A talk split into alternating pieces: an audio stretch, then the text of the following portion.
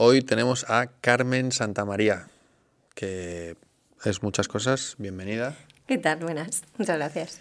Eh, y viene Carmen Santamaría a hablar sobre todo de capacidades.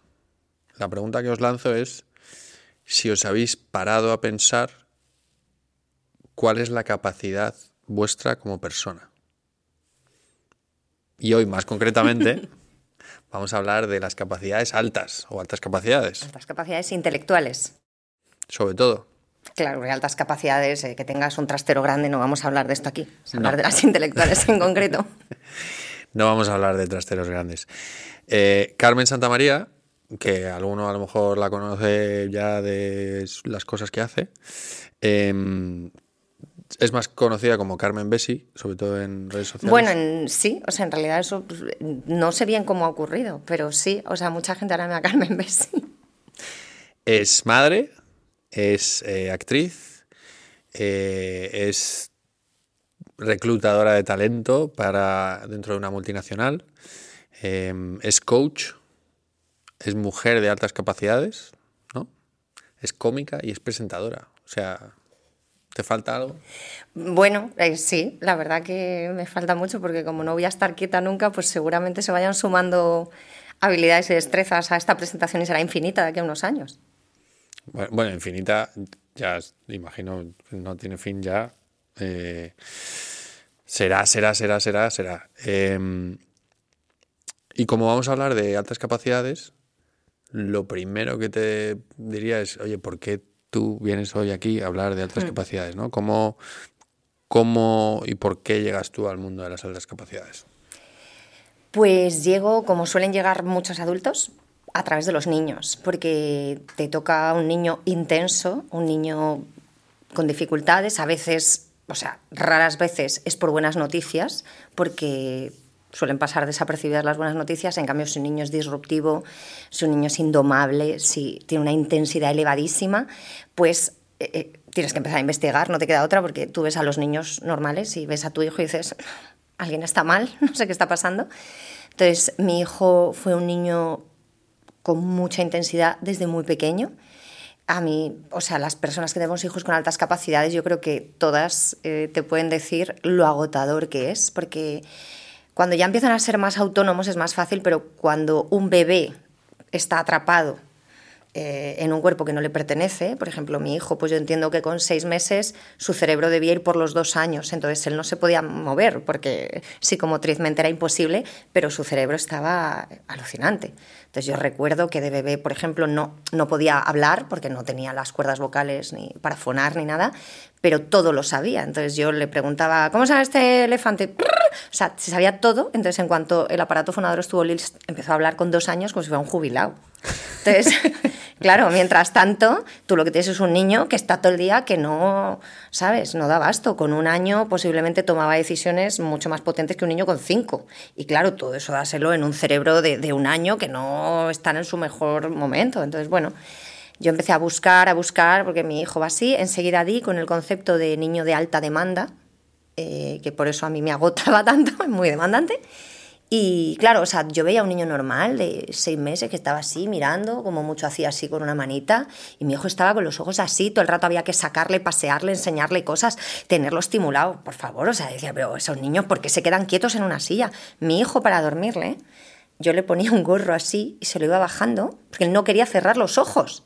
Entonces le ponía así un gorro y ya, ¡pum!, se dormía. Si no era imposible, porque el mundo le fascinaba. Ahora lo entiendo perfectamente, pero claro, en su momento era agotador. Entonces, después evolucionando el, la alta demanda, pues enseguida los hitos como que los cumplía. O sea, yo veía a los niños como que andaban así medio borrachos y se caían. O, ¿sabes? Cuando están los niños sentados... Que Él andaba borracho pero sin caerse. Borracha casi acababa yo de la intensidad que tenía el niño. ¿Sabes los bebés que se sientan y se caen así como a plomo hacia atrás, que se esnucan? Bueno, pues yo, mi hijo, no sé con cuánto, como ocho meses, estaba así sentado, se fue a caer hacia atrás y giró y puso las manos para, para no darse un cosco. Y dije, ¿pero quién le ha enseñado eso? Entonces, hay muchas cosas que tú dices, ¿cómo han aprendido? O sea, es imposible, eso no se puede enseñar. Entonces, sí que me fui dando cuenta en comparativa que en el parque los niños, claro, yo pensaba, los niños son tontos.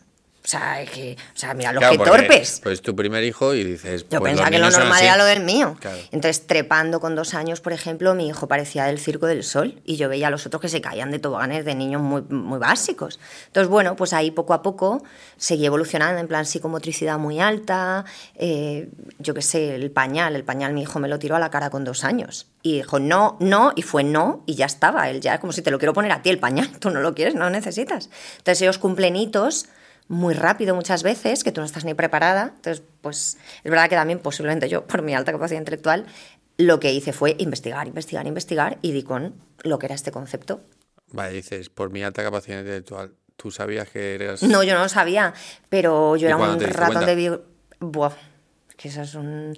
Eso da mu- lleva mucho tiempo y es muy bonito, porque empiezas a investigar, empiezas a ver los rasgos que hay prototípicos en los niños de altas capacidades y de pronto yo le decía a mi marido, ¿yo no soy un poco esto? Me decía, pues la verdad que sí. Pero claro, no es el estereotipo, no es lo que tú... O sea, si, si piensas en altas capacidades, piensas en, en una tía en un microscopio con gafas muy gordas, súper lista. Yo decía que yo tradicionalmente soy como la tonta, la loca, ¿no? la poco centrada. Nunca hubiera considerado que yo era lista. Al revés, yo siempre he pensado que era tonta, porque pensaba cosas raras, porque actuaba de manera distinta. Entonces siempre he pensado que yo era rara, que algo estaba mal en mí. Y esto pasa mucho. Y por eso tengo la misión tan grande de contar esto, para que nadie crezca sin saber quién es de verdad. Entonces, investigando, investigando, investigando, que yo sí que es verdad que siempre he sido muy de, no tiene sentido, voy a buscar, buscar, buscar, pues me di cuenta de que, no sé, que yo tenía cosas, pero aún así me, me resistía mucho a pensar, yo siempre pensé que el niño era listo como su padre y punto. Y fue una profesora de mi hijo la que me dijo, pero Carmen, tú te das cuenta que el niño es igual que tú. Y ahí ya dije, bueno, pues mira, me voy a evaluar y si yo salgo a altas capacidades me dedicaré a divulgar. ¿Para qué? Porque yo, a mí me da igual que me ataquen, ¿sabes? Hay muchos prejuicios en esto. ¿Qué prejuicios hay con las altas capacidades? no te puedes imaginar. No. Nadie ocultaría, por ejemplo, que su hijo es celíaco y que necesita una dieta especial. Nadie ocultaría que su hijo es diabético, ¿no? Porque además eso entiende que le perjudica, que todo el mundo debe saberlo para que sus necesidades estén cubiertas. Eh, nadie ocultaría que su hijo es paralítico y no puede hacer algunas cosas concretas porque no le da, no le da su cuerpo, no puede correr más rápido por mucho que tú te empeñes, dan así a ruedas. Bueno, pues con la alta capacidad intelectual, primero están los negacionistas, los primeros eh, orientadores de los colegios de, es que yo no creo en el tema de las altas capacidades. Ah, bueno, genial, pues ya estaría entonces, pues todo lo que hemos visto en escáneres, tú te lo pasas por el triunfo, fenomenal. Luego están los padres de, ya está esta que se cree que su hijo es muy listo y que necesita cosas especiales. Y luego está el prejuicio de, pues si tan listos sois, que vais a necesitar? ¿No?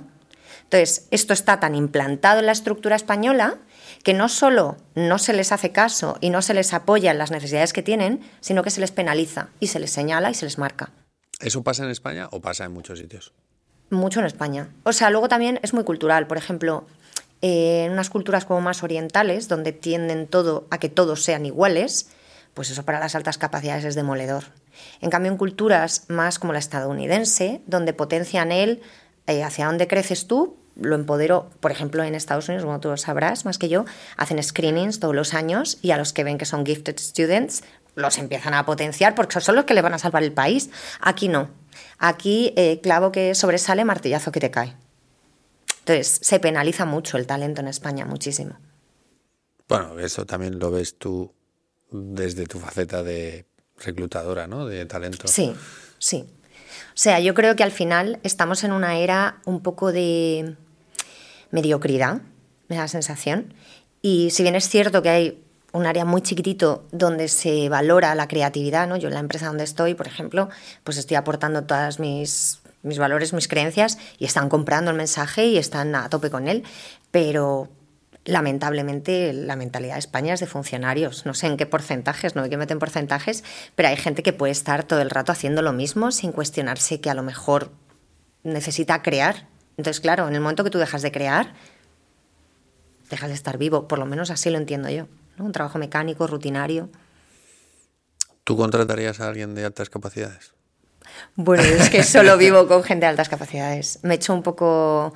Mi marido dice que me he hecho un poco selectiva. Pero tiene mucho sentido, Oli, porque es, al final, eh, tienes que estar entre iguales, tienes que estar donde tú te sientas bien.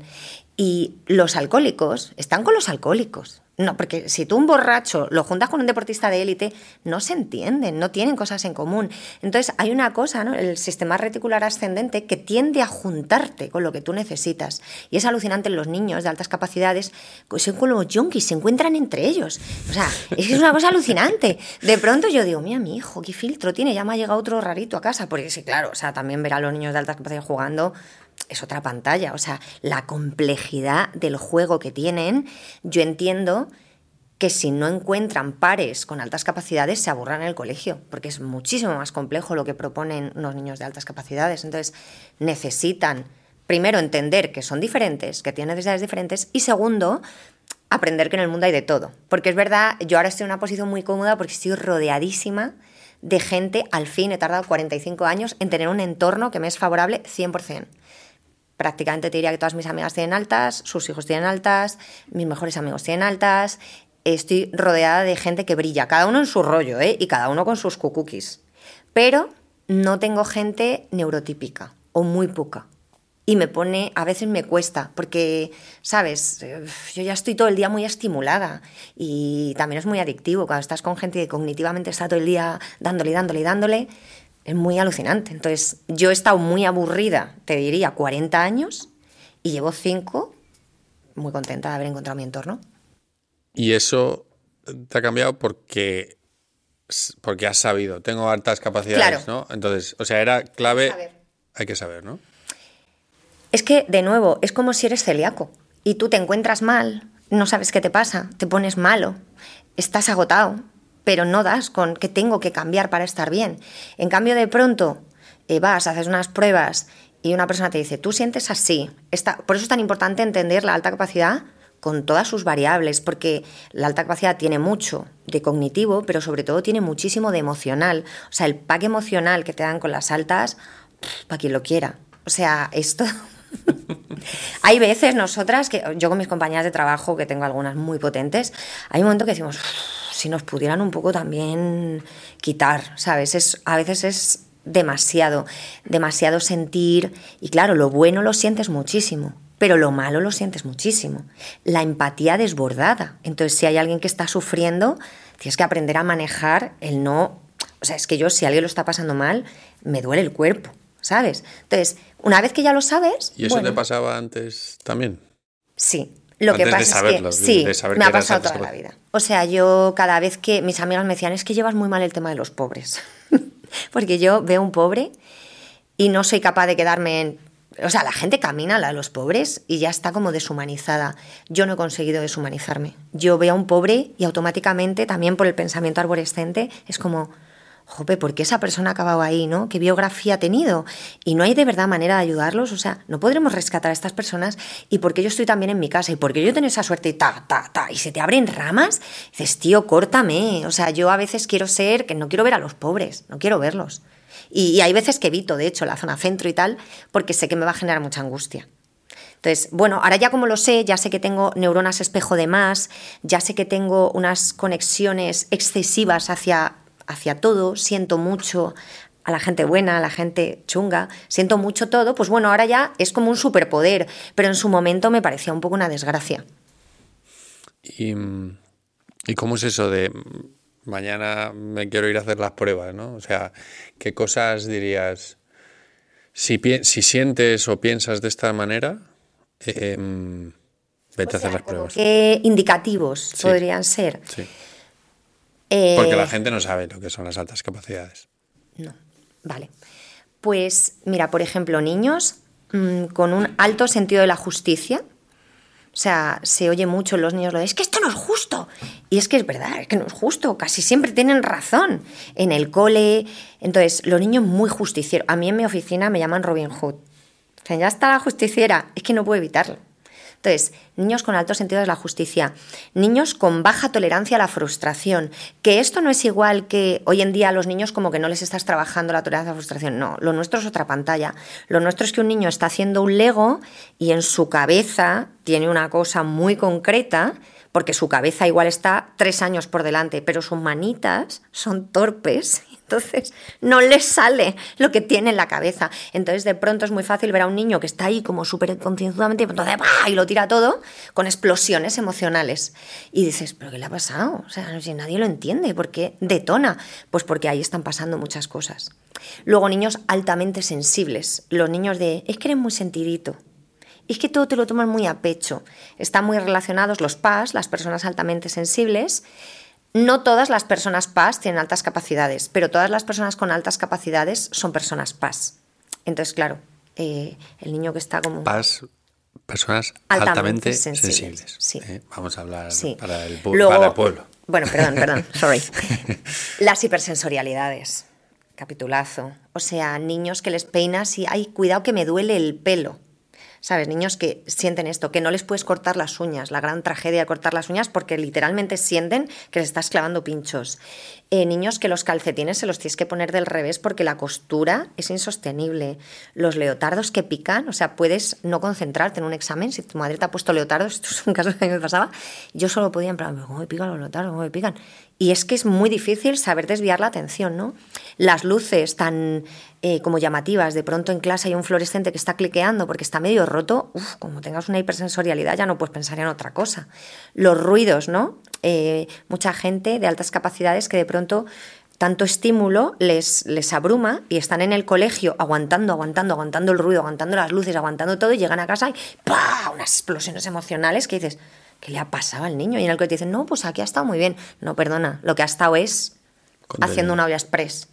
Entonces, em, bueno, hay más rasgos. ¿Y a qué edad dirías, oye, pues es buena edad? Evaluar. Sí. Aquí hay como muchas controversias. Eh, un screening lo puedes hacer a partir de los tres años, que es como que los padres responden algunas, algunas preguntas y ya te vas enfilando hacia si por ahí, si por ahí no. Y yo, porque luego hay talentos, hay niños que son como muy talentosos en cosas concretas y de pronto puede ser que son precoces, entonces van un poco por delante con respecto al resto de niños. Pero cuando es como perfiles muy armoniosos, que tienen demasiadas precocidades en todo, que están muy altos en todos los percentiles, pues hay que poner el ojo y a partir de los como tope seis años yo evaluaría. A partir de los seis. ¿Y si eres un adulto? si eres un adulto mola muchísimo. Sobre todo porque yo veo como que cada vez hay más niños con altas capacidades. Por suerte estamos empezando a elevar la voz, los padres. Y en, y en Le lo vemos con muchos de los estudiantes que, vienen para irse a estudiar fuera, nos dicen, bueno, pues tiene altas capacidades. Entonces, em, vale, pero el adulto que vive lo que te pasó a ti, ¿no? Que has estado 40 años mm. en tu... Siendo tonta. en tu mundillo de hola, ¿qué tal? Y de repente descubres esto, que tú lo descubriste por tus hijos, pero si no llega a ser por eso, seguirías... Pues mira, tengo ahora un cliente eh, que justo ha venido a mí porque tiene sospechas de ser altas, pero claro, esto da muchísimo miedo. Lo primero es que da mucho miedo porque tú a ti mismo te vas diciendo cosas de, pero ¿cómo de, de qué vas flipado? ¿Sabes? O sea, toda la vida te has pensado que estás como un cencerro y ahora vas a creerte como si fuera que es mejor o peor. O sea, es que de verdad, cada uno tiene el cerebro que tiene y lo que tiene es que estar en su mejor versión. Entonces, si tú tienes altas y no lo sabes, posiblemente, y es lo que pasa, estás viviendo con muchísimo sufrimiento. El 80% de las personas de altas son fracaso escolar. Mm, no nos habla bien. Muchísimos tienen depresión, suicidios. Las tasas de suicidio de la gente de altas es un disparate, porque al final eh, te están dando un helicóptero que puede hacer maravillas, que puede volar, que puede hacer piruetas, pero nadie te da un manual de instrucciones. Y la inteligencia viene de serie. La gestión emocional, que es lo que hace que ese helicóptero se levante y vuele bien, no te la están enseñando. Entonces, ¿qué pasa? Que hay muchos accidentes muy gordos de helicóptero. Entonces, cuando eres adulto... El otro día uno en la M40. ¿Esto era una broma, ¿vale? Sí. Em, es que de vez en cuando no puedo evitarlo. Entonces, em, este chico, por ejemplo, ha venido, yo le hice seis o siete preguntas, me encantaba porque yo le decía, tú de pronto ves este número y te resulta como que te remueve cosas, dices, que me encanta ese número, Carmen, digo, De, a ver, que yo no me puedo, yo no te puedo predecir la bola de vas a tener tanto, pero nunca me he equivocado en cuando una persona le he dicho tienes muchísimo perfil de altas, por favor, evalúate. Y es una responsabilidad por mi parte porque le voy a hacer a la persona que se gaste 500 euros en unas pruebas, porque yo pienso que le pueden cambiar la vida, pero imagínate que no. Y le he hecho gastarse la pasta para nada. Entonces, este chico, por ejemplo, bueno, ha salido de dudas.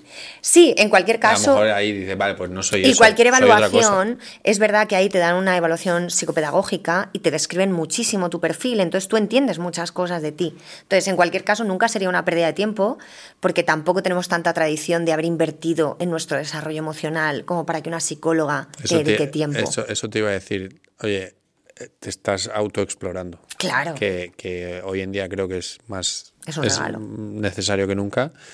Eh, y que no nos paramos a pensar en quiénes somos y en Hmm. qué momento vital estamos y cómo pensamos y todas estas Y ahora cosas. fíjate, ¿no? ya sí hay más gente que piensa, ¿no? Hacia adentro, pero hay puertas que tú no las puedes abrir si no viene alguien y te ayuda. Y entonces para eso, eh, tener a alguien que desde fuera te vaya arrojando cosas donde tú ni siquiera eres capaz de ver, es muy interesante. Y eso es una evaluación brutal, que te vas de ahí tres, tres días con una loca resolviendo cosas, te da mucha información. Y es muy bonito cuando te entregan las evaluaciones, sobre todo en las mujeres, o sea, aquí hay que diferenciar muchísimo por género, porque hay un sesgo que flipas con el género. A las mujeres les cambia la vida, porque... A los hombres no. Mucho menos. ¿Sabes por qué? Porque los hombres han tenido permiso. Porque si hay un chico en clase que habla mucho, que es muy líder, eh, que molesta, que tal, ay, no sé quién, una chica, uy, qué mandona. Un chico es líder, una chica es mandona. ¿Has visto? Y así eso, es con y todo. Y eso ha sido reprimido. Entonces las chicas lo que hacen es, con tal de pertenecer, con tal de que las quieran, se callan. Y hay un montón de niñas con altas que no responden todo lo que saben, que hacen los exámenes regular para no llamar la atención porque no quieren ser la empollona, porque quieren molar, y las que molan son las guays, y las guays no sacan buenas notas. Entonces, muchas veces camuflan su talento y aquí las estadísticas son demoledoras, se detectan como un 70% de varones frente al 30% de mujeres. Y no hay ninguna diferencia, si tú analizas los cerebros de altas capacidades, no hay ninguna diferencia por género. Entonces, esto nos hace pensar que es una cuestión de sesgo a través de los ojos que estamos mirando. Mola, mola mucho esto que, que acabas de decir, que tiene un poco de relación con, con algo que hemos hablado en el podcast alguna vez de la educación diferenciada y de, de cómo en colegios de educación diferenciada, ¿no? de solo niñas y solo niños, el aprendizaje es muy diferente y la manera de sentir y de crecer es muy diferente porque no hay tanta competencia mala, por así decirlo, ¿no? No, no hay otro, no hay factores, llamémoslo externos, del otro sexo. Eh, Pero yo no estoy familiarizada con ese tipo de estructuras. Lo que no sé es si los paradigmas que se aplican, por ejemplo, en los colegios de chicas, eh, porque esto es muy cultural. O sea, yo, por ejemplo, que no soy nada femenina, en el sentido de... eh, claro, yo me llevo muy bien con los chicos y toda la vida se me ha dicho, es que Carmen eres súper chicazo, es que puedes, se puede hablar de todo contigo, es que joder, lo tienes súper claro, es que pisas muy fuerte, porque eso es de chicos. ¿En qué momento esas habilidades? porque si no eres una mandona. Claro. Bueno, yo toda la vida he sido una mandona y una manejanta, ¿sabes? Y es como, no, perdona, es que igual soy una líder que flipas. Entonces, claro, pero... Vamos a ponerlo en positivo. claro. Claro, pero es que es alucinante. Entonces, que yo no sé cuánto permiso se da en esos sitios donde están diferenciados a que los roles, igual que las chicas ya pueden jugar a fútbol y antaño no. ah, Sí, pero ahí también yo creo que en la educación diferenciada antiguamente, sobre todo en este país, iba muy delegado a la religión. Ya, por eso yo hablo, yo no estoy yo familiarizada. hablo de educación diferenciada donde separas a chicos y chicas por cuestiones de aprendizaje y de desarrollo, ¿no? Que en muchos de los colegios hoy en día en España de educación diferenciada se basan en eso Ya. y, des- y se desarrollan las chicas No lo tengo claro, no lo, no lo he pensado, Me- mm, lo voy a pensar, no lo he pensado, porque sí que estoy, estoy pensando que casi todas las, las chicas que conozco de altas, tradicionalmente, se han refugiado mucho los chicos, porque han sido aceptadas en los chicos, no tanto como las chicas. Pero eso también puede ser si estás en un ecosistema mixto. No lo sé. Por eso te digo Claro. que no lo sé. Bueno, ahí te lo dejo. Ya, guay, Oye. gracias. Dale una vuelta a tus A investigaciones. Em, y en, o sea, los rasgos, ¿no? Porque, pues, si hay un profe que nos está escuchando, me ha gustado lo que has dicho, ¿no? Hay negacionistas, profesores, Sí. em, eh, ¿cómo se em, asesores, ¿no? Eh, Los PTs, sí, los orientadores. Orientadores, es que no me salía la palabra. em, que lo niegan, Sí. padres, tal, si nos están escuchando. Has tocado un poco Hmm.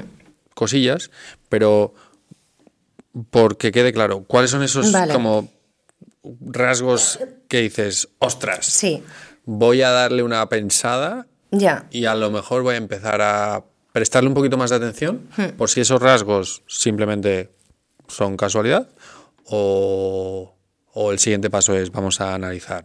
Y te diría, ¿cómo lo puedes identificar en un chaval de 12, 13, 14, 15? Hmm. Uf. Ya. Más que en uno de 6, 7. O sea, em, yo entiendo que es complejo porque hay muchos perfiles dentro de las altas capacidades, es que hay infinitos. Entonces, los que más detectan los PTs son los de alto rendimiento académico, que son los típicos niños que te sacan muy buenas notas, que estudian mucho y tal. Entonces, esos ya están, los vamos a poner el foco. Entonces, por ejemplo, eh, yo pondría especial foco en las dobles excepcionalidades. Esto es, cuando se combinan dos diferencias. Está la alta capacidad, pero está conviviendo con una dislexia. Esto pasa muchísimo en las altas. Entonces, de pronto tienes un niño que va como un tiro, pero luego cuando va a hacer los exámenes, escribe raro. Se le mezclan las palabras. Y los profes saben atender a la dislexia, pero no están entendiendo la alta capacidad. Entonces, cuidado porque cuando la dislexia es una dificultad. El niño con dislexia tiene mucha dificultad. Si el niño, a pesar de eso, va como un tiro, cuidado que igual tenemos una alta capacidad también ahí escondida. Luego la disgrafía es una cosa muy interesante. Hay niños que les cuesta muchísimo escribir porque eh, es un ejercicio muy grande para ellos aterrizar toda esa cabeza en una manita y en un dedito. También aquí es verdad que es que se les fuerza que hagan las cosas antes de que estén preparadas sus manos. ¿Y qué pasa? Que los niños de altas van a rechazar profundamente. Entonces, niños altamente desmotivados, ¿no? O sea, los niños llegan al cole a aprender, aprender, aprender, están flipados con aprender, les encanta en infantil, vamos, vamos, vamos, llega primaria y ellos enseguida entienden que no pueden preguntar tanto, que no pueden cuestionar al profesor. Esto es un rasgo muy grande, cuestionar al profesor. Porque ellos... Bueno, te quiero decir, entonces esto es incompatible con el sistema Claro. eh, general educativo, sobre todo en España. Mira, en- Es, soy profe, te, te digo callas esto, y escuchas. exacto, Claro. te lo digo yo, te aprendes ya está. Esto es maravilloso cuando en coles distintos, como yo voy a mencionar el Colegio Balder en Las Rozas, que esto lo hacen súper bien, y hay como un 25 o un 30% de niños de altas capacidades que terminan allí, no porque ellos enseñen más, cuidado, solo que enseñan distinto. Enseñan de una manera en la que los niños, ya los mayores, como con 13, es como, perdone, es que yo he resuelto ese ejercicio de otra manera. Y lejos de decirle, te cae, dices, sal y nos lo explicas a todos, a ver cómo lo has hecho. A ver, listo. Claro, ¿no? Y en plan, ostras, pues tenías toda la razón. Entonces, dan un espacio a que, oye, es que aquí, que es que también esto con los niños a mí me pone un poco mala, porque parece que son ciudadanos como de segunda categoría, que no tienen derecho a opinar. Es como, mira, que son más pequeños, sí, pero que son igual de personas y pueden aportar soluciones que flipas. Entonces, Con un, bien una visión Claro. más pura, ¿no? O sea, que entiendo que en el cole hay que mantener el orden y no puedes estar 30 niños de yo, yo, yo, yo. Perfecto. Pero si tú sistemáticamente a ese niño, que suelen ser muy colaborativos, porque suelen tener muchísimas ganas de, de dar, dar, dar, dar, son niños con, pues eso, ¿no? Que vienen con ganas de aportar, los silencias todo el rato. Tienes niños que con siete años no quieren ir al colegio, somatizan y se ponen malos con tal de no ir al colegio. Em, boicotean las clases, se ponen en comportamientos disruptivos, molestan mucho, porque claro, tú imagínate, Oli, que vinieras aquí a trabajar, ocho horas vas a estar aquí metido, y tus compañeros te pusieran a hacer cubitos de ya los pones, ya los quitas, ya lo vas a hacer así con un punzón. Y tú, pues el primer día igual dices, ah, ¿cuál es la propuesta? Ah, perfecto. Y al segundo día dices, ¿pero what? ¿Que otros ocho años aquí? ¿Voy a estar así toda mi vida? Al final estarías desmotivado, porque las altas capacidades funcionan con motivación intrínseca. Da igual que me castigues, da igual que me premies. Si a mí no me está tocando por dentro, yo no voy a hacer nada. Entonces, les pierdes. Hay a niños que les pierdes y sabes que da igual lo que les quites, los juguetes que les quites, los castigos que les metas, los premios que les des si lo hacen bien, no lo van a hacer. Porque hay que tocar su resorte interno. Y eso es un cambio de paradigma en las educaciones. ¿Y, y ahí qué le recomendarías tú a los profesores? ¿Qué puedan hacer? ¿Cómo se pueden formar? ¿Cómo pueden atender a no lo que has dicho de, del cole eh, del el Balder en, Hmm. en las Rozas? Eh, no, ah, pu- oye, pues sal y explica cómo lo has pensado Claro. tú y tal. Obviamente necesitas una, un tipo de profesor diferente, ¿no? Al final, fíjate, es curioso el modelo del Balder porque ellos empezaron con poniendo el foco en que eran un sistema académico basado en eh, la gestión emocional que ellos se adaptaban a la necesidad del alumno. Y de hecho, hay mucha gente ¿no? que cuando habla del Balder dice, ¿y qué problema tiene no sé quién que está en el Balder? ¿Qué problema hablan? ¿no? Entonces, hay niños con autismo, hay niños con dislexias muy severas, hay niños con problemas de aprendizaje, hay niños con altas capacidades, y están allí conviviendo todos. ¿Qué está haciendo esta gente distinto? Pues están resolviendo las necesidades emocionales. Y el currículum va saliendo, como pueden, unos con excelencia, otros con dificultad, pero van, pero lo que hacen es ver al ser humano. Entonces yo creo que los profesores, ya entiendo que es muy difícil porque, ostras, les tienen muy fastidiados a los profesores, o sea, les meten 35 Sí. alumnos en la clase, Y cada dos años le cambia la ley. y les cambia la ley todo el rato. Y yo aparte digo, no es que les tengan que poner un ayudante, les tienen que poner un administrativo. O sea, esa gente tiene que hacer una de gestiones todo el rato, que si abren un protocolo de altas capacidades se les hunde la vida. Porque tienen que hacer tanta documentación que van a intentar tirarlo. Porque les complica la vida eh, eh, tener unas altas. Entonces, yo tengo amigas psicólogas que son orientadoras y me dicen, Carmen, es que es demoledor. Porque yo estoy viendo que tengo aquí 30 niños que necesitan de mí y a mí no me da abasto. Es que no me da abasto. Entonces, aquí tirada de orejas enorme a los malditos políticos y los insulto abiertamente porque se están cargando a la población. Sorry. No, no pasa nada. Es que es Este- así, es que es así. Se están cargando la educación y es el futuro. O sea, los que van a venir a salvarte a ti, a pagarte las pensiones y todo, es esos niños a los que no les estás atendiendo, tanto los que necesitan hacia un lado y los que necesitan hacia otro. ¿Y qué pasa? Que si tienes un niño que no es capaz de escribir y tienes a un niño que tiene altas capacidades, siempre el recurso se va al que tiene la dificultad hacia esa dirección. Porque el otro, como va tirando, como va tirando. Entonces, ¿es inteligente? A mí no me lo parece. Porque al final los que te van a salvar el país son los que piensen fuera de la caja, los que sean creativos, los que tengan una persistencia en la tarea, que eso es muy de altas capacidades. Él, pues yo me he visto todos tus podcasts, ¿no? Porque me dijiste, ¿vas a venir? Dije, bueno, pues yo voy a ir. Taca, taca, taca. ¿No? La persistencia en la tarea. Eh, que bueno, hay gente, a mí toda la vida me decían, es que tienes una voluntad férrea, tienes una voluntad férrea. Yo decía, pues es lo más normal del mundo. De hecho, me parecía que la gente era muy floja. Es que tienes altas capacidades. Ya, pues yo no lo sabía. Yo lo pensaba en la gente, que vaga la gente, ¿no? Porque hace tan poco. Y no, ya he entendido que la alta capacidad es como imagínate una ensaladera. A mí me han puesto una ensaladera grande, a otra gente le han puesto una ensaladera más pequeña. Tú la vas a llenar. El recipiente, la capacidad, la vas a utilizar o para bien o para mal. Yo antes, hace 20 años, tenía mi recipiente lleno de cosas horrorosas. O sea, tenía ideas depresivas, tenía ideas suicidas, tenía trastornos alimenticios, era súper agresiva, me había desconectado absolutamente de mi esencia y cuando me devolvían feedbacks yo decía, ¿qué decís? Yo no soy eso, pero sí que me había convertido en eso, porque nadie había hecho caso a mis necesidades. Y me ha costado años volver a conectar con la persona que yo era cuando tenía 5, 6, 7 años. Entonces, ostras, imagínate que no necesitásemos tanto desgaste para estar donde estoy yo ahora, que es como sé quién soy, sé cómo funciono, sé mis puntos débiles, que son muchos y grandes, sé cómo son mis desbordamientos emocionales, sé cómo aprendo, sé cómo no aprendo, sé que las tareas rutinarias se me van los malditos demonios y las voy a intentar procrastinar, entonces me cojo al cerebro y digo, ¡Ch! Arrerito, hay que hacerlo cuanto antes. Entonces, todas esas estrategias, si alguien te enseña desde pequeño cómo funcionas, fíjate qué regalo. Que es que, que, bueno, lo contrario sería, ¿no? ¿Qué problemas hay cuando no atiendes a las altas capacidades? Yo ahí tengo, me angustio y todo al contarlo, me angustio porque, claro, yo justamente las familias con las que trabajo, lamentablemente, son, vienen las que están mal, ¿sabes? O sea, los follones, follones, Claro, follones. vienen los de, mira, es que mi hija eh, ha mandado cartas suicidas en el colegio. Y digo, y entonces, niñas de 12 años, que claro, porque más o menos en primera infancia todo lo sostiene, ¿no? Más o menos, bueno, lo tienes protegido. Pero cuando llega la adolescencia, cuando llegan las podas neuronales, las crisis existenciales de la alta capacidad son demoledoras. Sí, pues te estás cuestionando todo. Claro, entonces es todo lo que me has metido no me vale, pero no encuentro lo que me vale, Y pero no sé te- quién soy. Y encima te están poniendo muros. ¿no? Es De, que es horrorosa. Calla, calla, calla, calla. O sea, la adolescencia, yo tengo una niña ahora adolescente que nadie le ha explicado cómo es y cada sesión con ella me voy feliz porque también hago las paces con mi niña interior y pienso, ostras, eh, qué suerte va a tener, qué suerte que está creciendo desde los 12 sabiendo cómo funciona, ¿sabes? Y fíjate que también aquí hay que tirar de las orejas a los psicólogos. Yo lo siento por ser tan, tan clara, pero yo soy víctima del sistema. Entonces, estoy muy bien, no gracias al sistema, estoy muy bien gracias a haber tenido la capacidad de salir de donde me habían dejado. Entonces, los psicólogos, ¿Y el, que, ¿Y el que no tiene la capacidad de salir de donde le han dejado? pues para eso divulgo, para que empujarlos.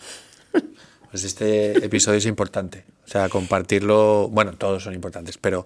pero eh, era una de Hay las salvar vidas. No, o sea, y era una de las razones por las que me interesaba charlar contigo, porque creo que cada vez sale más el tema de las altas capacidades. Sí, pero fíjate, cuando lo hacen en la tele es como, estos niños que son, que cómo crean, que como tal. No me cuentes eso. Cuéntame el niño que se quiere suicidar. Cuéntame el niño que ahora mismo no sabe. Yo, eh, una de mis clientas, eh, estaba pensando en, en hormonarse porque no está contenta en su cuerpo de chica, quiere ser chico y la sociedad la empuja a que se hormone. Y claro, yo lo he parado y le he dicho, vamos a pensar, quizá es que lo que quieres de ser chico es la libertad que tienen para hablar, todo esto que te he contado antes. Entonces, cuidado porque es que de pronto nos metemos a cambiarle la vida, que se pueden operar y encontrarse con 21 años en un cuerpo que no es el que quieren solo por una crisis existencial que nadie les ayuda Sí, a que- gestionar. Que, que entramos un poco en ese punto de voy a poner la tirita o la venda para tapar el. Claro. ¿no? Vamos a meterlo debajo del felpudo, no se ve, pero está ahí. Y al final el, Bomba de relojería. el iceberg es mucho más Sí, sí. grande y el problema de fondo es otro, ¿no? Em, sí, bueno, todo esto que, me está- que estás hablando me está viniendo a la cabeza diciendo, ostras, eh, y no paran de entrarme ideas.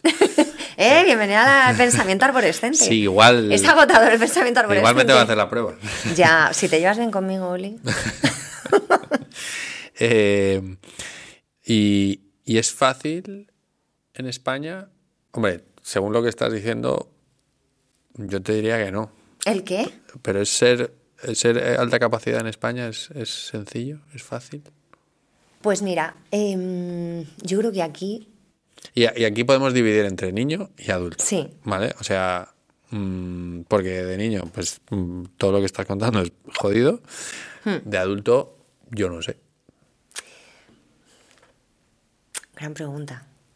Yo pienso que si encuentras el entorno adecuado, es maravilloso. Hombre, claro. Sí, pero hasta que lo encuentras, es muy complicado.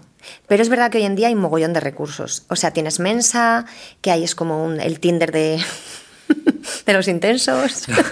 No es un Tinder, no es para encontrar No, pareja. pero que yo digo, te haces Pero el match un- con- Pero es un network, ¿no? Eso es una red No, de pero gente. mucho más amplio, porque es en plan, ¿qué te mola? Porque claro, dentro de la alta capacidad hay el que es muy científico, el que le flipa la astronomía, el que le flipa el arte, el que le flipa las matemáticas. el- Y tú vas allí y dices, yo hago match con, yo por ejemplo, que soy muy creativa, muy divergente, muy artista, pues a mí no me pongas con uno que se pone a hablar de ingeniería, ¿sabes? O sea, a mí, ¿dónde están los artistillos? Pues raca, te los filtran. Entonces hay planes como para, pues yo digo que es el Tinder de los intensos, te lo pone como muy a la carta. Hace, poco tuvimos un, un chaval en el podcast, que ya lo viste, seguramente. Ah, el muchachico. Sé quién es. Sí. Sí. Álvaro. Perdón. No, porque iba a decir, tiene mucha oportunidad de mejora en lo social. Él como que lo ha abandonado. O sea, ese chico, y si está escuchando esto, Álvaro, atento. me alegro que lo estés escuchando. Él, eh, a mí me da la sensación que no le ha ido bien en lo social de pequeño y ha aceptado y asumido que él está tranquilo en casa, más bien de estar solo, pero es porque no ha encontrado ese entorno maravilloso donde él va a poder ser él mismo y va a poder crear y se va a poder divertir a esa manera, pero somos mamíferos, todos estamos mejor con cachorros y con gente. Otra cosa es que si la gente no es de tu estilo, te resta muchísimo, pero la gente que es de tu estilo te suma infinito. Entonces, yo por eso esas personas que dicen, yo estoy muy bien solo. Permíteme cuestionarlo. No sobrevivirías solo en el mundo. No estamos configurados para estar solos. Lo que pasa es que es muy incómodo cuando la gente no te siente, no te entiende, te mira como si fueras un marciano. Entonces, ese chico, yo creo que todavía no ha descubierto que tiene, fíjate, y él está inmensa. Y asumiendo que hay perfiles más y menos sociales, gente más extrovertida, introvertida, gente que se nutre de parar y estar tranquilo, y gente que se nutre, como yo, del, del grupo. Hay de todo, pero tener tus dos, tres, cuatro, cinco personas de referencia para cuando necesitas algo, a mí me parece un chaleco salvavidas. ¿Y cómo, cómo puede ayudar un padre a sus hijos, un padre, una madre, a sus hijos, hijas, eh, en esa travesía? Porque, claro, oye, pues tú tienes altas capacidades, pues qué bien, pero ¿y si no las tuvieses? A lo mejor estarías diciendo, hostia, ¿y yo qué hago? Ya, no, por porque, eso, no sí, los, porque no los porque no, Sí. no lo has Sí. sentido ni sabes lo que es ni nada de esto, ¿no? Entonces, ¿qué recomendarías tú, Mm. padre? ¿Dónde hay herramientas para esos padres? Pues mira, eh, una herramienta que a mí me parece fundamental y yo no entiendo además por qué esto no lo dan eh, los pediatras directamente según te quedas embarazada. Bueno, lo que viene, se me ha olvidado, lo que viene antes de los pediatras, ¿qué es? Hace ya tanto. ¿Quién te atiende? ¿El obstetra? Mm, No, sé, o sea, cuando estás con la tripa, ¿quién sea que te atiende? ¿El ginecólogo? Sí, esto, se me, olvida- se me olvidan los pasos previos. Eh, o sea, deberían darte como unas hojas informativas de. Porque muchos padres dicen, es que no vienen con manual de instrucciones los niños. Perdona, sí hay instrucciones. Claro que las hay. Claro que en psicología ya se ve, según lo que tú hagas, el tipo de apego que vas a generar en tu hijo, según la crianza que hagas, el tipo de salud que va a tener tu hijo. Esto ya está estudiado. ¿Por qué no estáis recogiendo eso? Y no te digo que marques la pauta de, oye, tienes que hacer esto para que tal. No, da las opciones y di los resultados que vas a tener. Porque si bien es cierto que luego cada uno tiene su propio temperamento, también es cierto que el apego seguro funciona para todos. Pues tú sabrás, si tú quieres no estar disponible emocionalmente, perfecto, pero que sepas que luego el niño te va a salir así, así. Pues hay una herramienta que para mí es, debería ser mandatory para los padres, que es la disciplina positiva. ¿La conoces? Mm, Ilumínanos. ¿No conoces? Bueno, igual la conozco o no, pero la gente que nos está escuchando y nos está viendo Pues a mí... está expectante. Disciplina positiva, el musical. Eh, a mí me cambió la vida. Saca tu vena de Me cambió la vida absolutamente. Eh, yo, y fíjate además cómo es esto. Ana Isabel Fraga, yo mi hijo tenía nueve meses y de pronto me entró así una publi que ponía cómo educar sin premios ni castigos. Nueve meses tenía mi hijo. Yo dije, la compro. Que ya también el ir un poco por delante. Ya estabas tú quizá- ahí, querías ser madre, madre, super madre. A lo mejor. Entonces, vi este curso de Ana Isabel Fraga Que no es el único curso que compraste en, esa etapa. Eh, no, yo la verdad que me he formado muchísimo. Y además me he formado, cuando tenía el bebé me formaba, o sea, para primera infancia. Ahora que estoy en infancia me formo para adolescencia, porque me parece que la gente resuelve cuando está en el fango. Tronco, anticipate, ¿no? O sea, si ya tienes al adolescente petado, haber estudiado adolescencia antes. Pero bueno, la cosa, por centrar. Eh, vi cómo funcionaba esto y fíjate, Ana Isabel decía, cómo dirigirte al niño, ¿no? Si hay que hacer los deberes, la importancia del lenguaje. En lugar de decir, si no haces los deberes, no vamos al parque, decirle, cariño, en cuanto acabes los deberes, nos bajamos al parque. ¿No? ¿Cómo, es? Que la vida en realidad es así, de los deberes se van a hacer sí o sí. No hablamos de permisividad, ni hablamos de castigo, hablamos de vamos a funcionar. Entonces, yo ahí se me abrió mucho la mente. Es verdad que yo venía de haber estudiado coaching, hipnosis, análisis transaccional, programación neurolingüística. Entonces dije, claro, que para los niños también, que lo que les enseñé hoy les valga para el futuro. Entonces, yo empecé ahí, me enteré que eso se le llamaba disciplina positiva y fui a un curso de disciplina positiva con Marisa Moya, donde me cambió los ojos absolutamente y la mirada hacia la infancia. Donde vi que los padres nos dedicamos a chantajear, eh, a forzar, a obligar, y los niños eran eh, estaban sometidos a una dictadura permanente, no tenían margen de elección. O sea, un niño que se quita el abrigo en el parque, que yo los veo, digo, están jugando, están trepando, están saltando, y las madres los abrigan porque ellas tienen frío. Tronca, ponte ahí a subirte y a bajarte 70 veces, que vas a ver el calor que tienes. El niño se quiere quitar el abrigo y es que igual hace calor. Respeta también su sentir. Entonces, me cambió la, la visión absolutamente. También Isabel, de Soy una mamá molona, en Instagram, trabaja fenomenal la disciplina positiva. Y fíjate, lo he hablado con un montón de amigas de altas. ¿Soy una molona o O una madre, molona, Una madre molona. Me va a matar Isabel.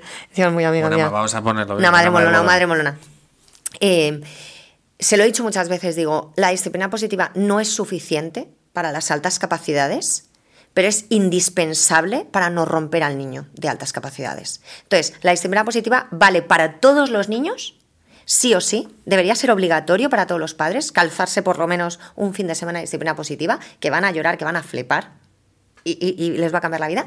Y luego ya si tienes altas, te vas a tener que formar, vas a tener que ir a asociaciones, puedes ir a mi curso, puedes ir a muchas cosas, pero eh, ya luego te especializas. Pero yo creo que a nosotros nos ha salvado la vida con mi hijo, que me siento muy orgullosa de no tiene heridas.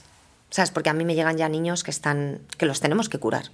Entonces, se pueden hacer las cosas bien. También es verdad que la sociedad no es perfecta y nadie no, claro, Y hay mucho margen de recuperación. Sí, mírame a mí que estaba en un cencerro. 40 años y ahora... He sido 40 años muy tonta. Y ahora fíjate qué bien, estos últimos cinco.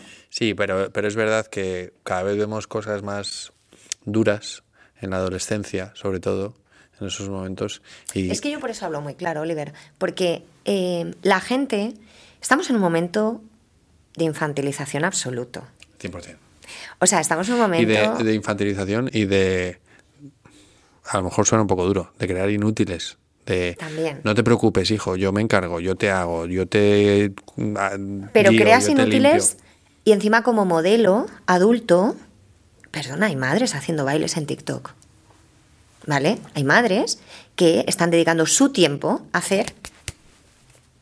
O sea, si nos parece normal, de verdad, me vas a ir haters. No, me hace gracia. Es que me parece increíble, poniéndose filtros de perritos, con 40 años, tío. ¿Pero qué le estás enseñando a tu hija? Si eres su modelo vital. Eh, o sea, ¿cómo le vas a explicar a esa niña que tome buenas decisiones en la adolescencia si tú con 40 estás haciendo el imbécil? Pero, pero, ahí yo rompería una lanza por a favor de las, personas de, no, 40 o 50 años. ¿Quién les ha educado y cómo se les ha educado? Porque creo que esto va de hace ya unas cuantas décadas de cómo han ido nuestros padres diciendo, oye, no, yo te, yo te, tú estudia, céntrate en el estudio, estudia, estudia, estudia, estudia. Y luego llegas a la vida real y no tienes herramientas. No, y que tienen un vacío tan grande que necesitan que desde fuera la gente te esté aplaudiendo, ¿no? Porque tienes un vacío tan grande interior que necesitas como ponerte filtros para verte guapa, para que la gente te aplauda. O sea, ¿qué tipo de vacío tan grande necesitas llenar? Con eso, ¿no? Entonces, a mí me parece que estamos en un momento de falta de atención enorme, o sea, la gente ha perdido la falta de atención, o sea, valores que son como indispensables para sobrevivir. Entonces, claro, yo cuando hablo de, tenemos un problema de salud mental brutal, pero brutal, en niños, adolescentes, y se nos están suicidando los adolescentes, que han aumentado, me parece que por cuatro en los últimos tres años. ¿A ti te parece normal? No, la gente habla de, del COVID. Claro, entonces es como, ¿no veis que hay algo que no está funcionando? ¿No veis que el sistema está mal? ¿No veis que mirar hacia otro lado no vale de nada? Que no vale de nada que les compréis el último videojuego, que tenéis que meteros ya y todos los caminos para la prevención acaban en el mismo sitio, desarrollo emocional, gestión emocional. La gente no sabe soportar los vacíos existenciales. Entonces, invierte, o sea, de verdad, para mí el día que sea obligatorio ir al psicólogo, Igual que vas al dentista una vez al año, vete al psicólogo una vez al año, que está todo bien, carril, que no. Pero no todos los dentistas son buenos. Pero tú crees que ir a una revisión anual. Ah, y que te digan, oye, tienes una caries. Y chequeas, y chequeas. ¿Que está todo bien? Pues hasta el año que viene. Mm. Pero meter en yo voy a Yo voy a dos dentistas. Uno que me hace las cosas y otro que me lo chequea. ¿Esto era otro chiste, Oliver? No, no, esto es verdad. Perdón, es que es el Festival del Humor. Sí, sí, sí. Pero Sí, lo del chequeo está muy bien. Eh, Pero como rutina, ¿sabes? Porque todavía hay gente que es como, es que es de débiles ir al psicólogo. ya los niños de nuestra generación lo tienen mucho más normalizado, pero los adultos, que son el modelo a seguir, que son las personas que normalizan, ¿no? Por eso también es tan importante como padres evaluarnos de altas capacidades, porque no es lo mismo decirle al niño, mira cariño, es que a ti te pasa esto, ¿no? Mi hijo a veces tiene desbordamientos emocionales porque le puede su propia presión de pensar que algo tal es verdad que tengo la suerte de que lo siento muy parecido porque somos perfiles muy parecidos, pero fíjate qué distinto entre decirle, es que tú te pasa esto porque sientes así y se te solapan las emociones y llega un momento que no sabes cuál es la que prima y estallas, que decirle, ya cariño, es que a las personas como nosotros tenemos unos excesos en el cerebro de conexiones neuronales, no pasa nada, pues nos pasa esto, hay que saber gestionarlo, hay que saber, pues no, hay veces que es mejor irte un rato lejos para relajarte tú solo y le vas enseñando, pero desde el ejemplo, no desde tú eres un raro que te pasan cosas. Y los niños con altas no vienen de la nada, te quiero decir que las manzanas suelen caerse de los manzanos. Entonces, O sea, que tú, una Que mirar hacia arriba. Que una recomendación, tú dirías, si tú ves cosas de altas en tu hijo, le evalúas, sale alto, Hay que mirar hacia arriba. hazte las pruebas tú también. O los abuelos. Pasa mucho, ¿sabes lo que pasa? Que, que hay En mi veces... caso igual los abuelos, ¿no? A ti no te veo. No, pero hay veces que además se han normalizado peculiaridades de las altas capacidades. Por ejemplo, en mi familia hay muchísimas altas capacidades, pero se le ha llamado siempre San Miguelismo, que es la rama de mi madre. Yo tengo clarísimo, mi madre es una alta superdotada. Entonces, el rollo, ¿te acuerdas lo que te decía en tu oficina? Que, en plan, puedes quitar el reloj, que son clac, clac. Yo lo oigo aquí como una bomba, ¿para qué pones ese reloj, tío? Pues eso en mi casa es lo habitual los olores, las luces, los sonidos. Entonces todos hemos normalizado y lo que nos extraña es que al resto no nos molesta. En plan, tío, pues vivir con eso. Entonces, hay muchas peculiaridades de las altas capacidades que en familias que tienen altas se han normalizado. Y entonces cuesta mucho ver que eso es una peculiaridad, porque es como... Lo que decías tú del principio, ¿no? En el parque, "Oye, pues qué niño más tonto que no Claro, que se cae y el mío, Claro. que es más pequeño, lo hace. Y hay que aprender a cambiar la mirada, porque es como, yo a mi hijo muchas veces le digo, Bruno, frena, porque hay que aprender a ir también a ir al ritmo de la gente, porque tú vas muy rápido, sin embargo estas personas llevan otro ritmo y en tu vida te vas a encontrar con todo. Tampoco hay que hacer guetos en el sentido de, yo ahora me he hecho un poco gueto y lo reconozco. No sé si lo mantendré siempre.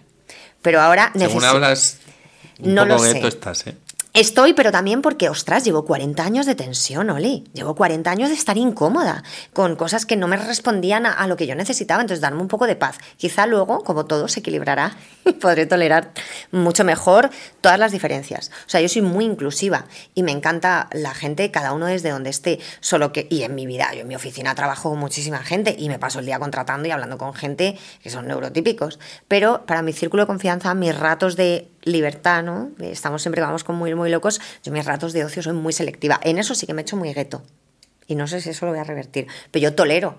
Y sé entender, además. Y cuando alguien me dice, es que fíjate, no sé quién, el típico en la oficina, que es un raro, que no habla, que tal. Pero luego yo, enseguida, en vez de decir, no es un raro. Yo creo que tiene una inteligencia excesivamente alta, con lo social muy descolgado. Vamos a entender a la gente desde ahí. Entonces yo abrazo la diferencia, pero de verdad. Otra cosa es que para pasar las tardes los viernes, elija mi gueto. Para estar a gusto. Eh, me mola mogollón, estás abriendo muchos melones y creo que estás aportando muchísima luz eh, para mucha gente. Y, mm, y me gustaría cerrar el círculo con una pregunta que le hacemos a todos nuestros invitados. Se me había olvidado esto. No me. ha- Anda, anda. Anda, anda, anda. Es que, como tú ves, has visto los 32 episodios. Y los 32 he odiado esa pregunta, te voy a explicar sí, por qué. sí, porque no sabes contestarla. No, no, no, enúnciala, enúnciala. Vale. ¿Cómo crees que será la educación de los hijos de tus hijos o cómo te gustaría que fuese la educación de los hijos de tus hijos?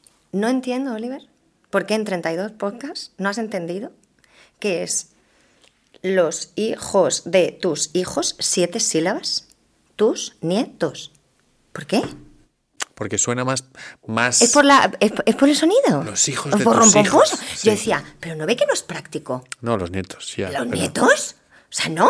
Pues eso me pasa a mí todo el rato en la vida, Oliver. Ahora vive tú con esta ¿Ves? Si cabeza. es que, claro, si eres de altas capacidades, igual te chirría la pregunta. No, no, pero, pero lo que pasa es que te lo iba a haber comentado antes de ti. De hecho, siempre que lo oigo, digo, ¿por qué dices esto así?